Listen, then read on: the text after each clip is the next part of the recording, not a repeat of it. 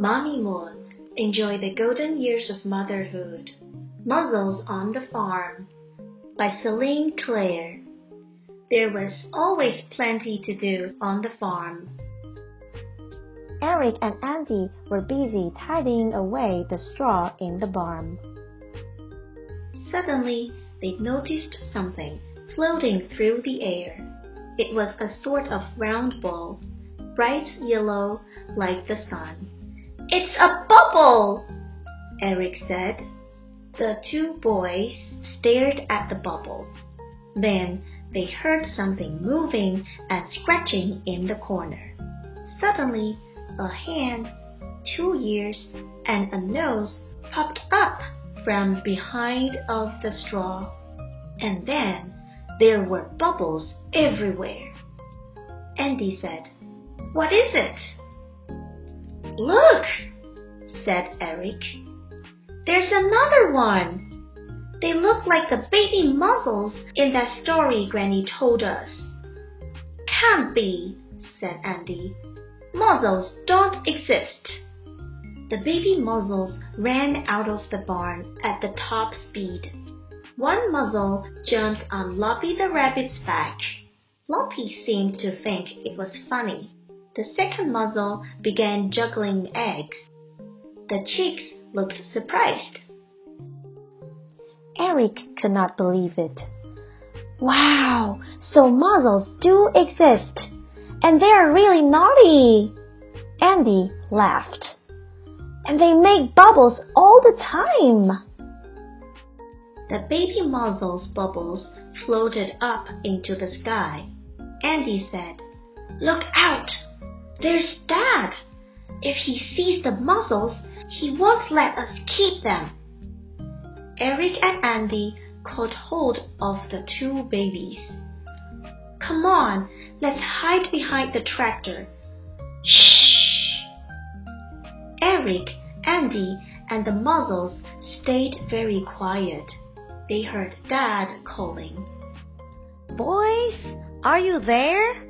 Where are these bubbles coming from? Then Dad left. But the baby mozzles were looking sad. Andy said, Do you think they miss their mom? Eric sighed. Maybe, but we don't know where she is. Let's give them a bath. They will like that. The baby mozzles jumped into the water and splashed around happily. Andy took some chocolate out of his pocket. Are you hungry? he said. Do you want a snack? The baby made a face and pushed away the chocolate. Eric grabbed the soap and said, Come on, I'll scrub you clean. Suddenly, crunch! The baby mozzle bit into the soap. Yuck! said Eric. That must taste disgusting. That was enough messing around. It was time for the mozzles to go to bed. Eric and Andy filled a cardboard box with hay for them. Eric cut some piece of soap for them to suck on. He said, These are for you, since you love soap so much. Sleep well, little mozzles. Suddenly,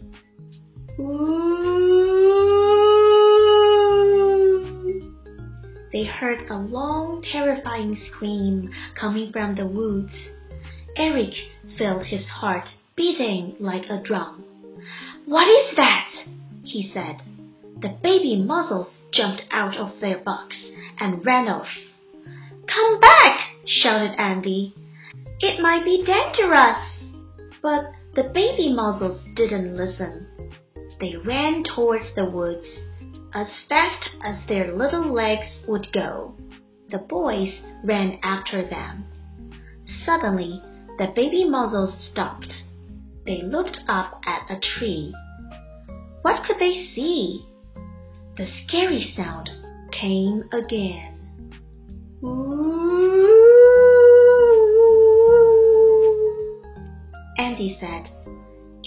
Coming from that tree! The baby mozzles scrambled up into the branches of the huge tree and disappeared among the leaves. Oh no! cried Andy. A great big bubble floated out from the branches. Eric said, I think they've found their home and their mom too. The two children stared in amazement as the mummy mozzle slowly and carefully climbed down from the tree. Her babies were clinging to her fur. She held out her long hand to Eric. Eric gently put out his hand to her. I think she's saying thank you, he whispered to Andy. But Andy was worried. Will we be able to play with them again? The baby mozzles seemed to understand because they take a deep breath, puffed out their cheeks, and plop, plop, plop, they blew little bubbles at the boys. The bubbles were heart shaped. Eric was happy. He said, So you agree? We can come back and play with you. Andy said, And we promise to bring plenty of soap. Quiz time! Number one. What is the setting for the story? On the farm. Number two. What are the boys' names? Eric and Andy. Number three. Where did they first see the mozzles? In the barn. Number four. What does naughty mean? Not nice or not behaving? The answer is not behaving. Number five. What do mozzles make? They make bubbles.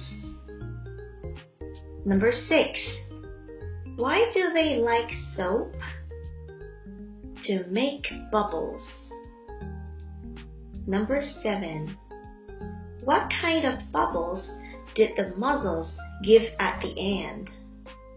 Round shaped or heart shaped? The answer is heart shaped.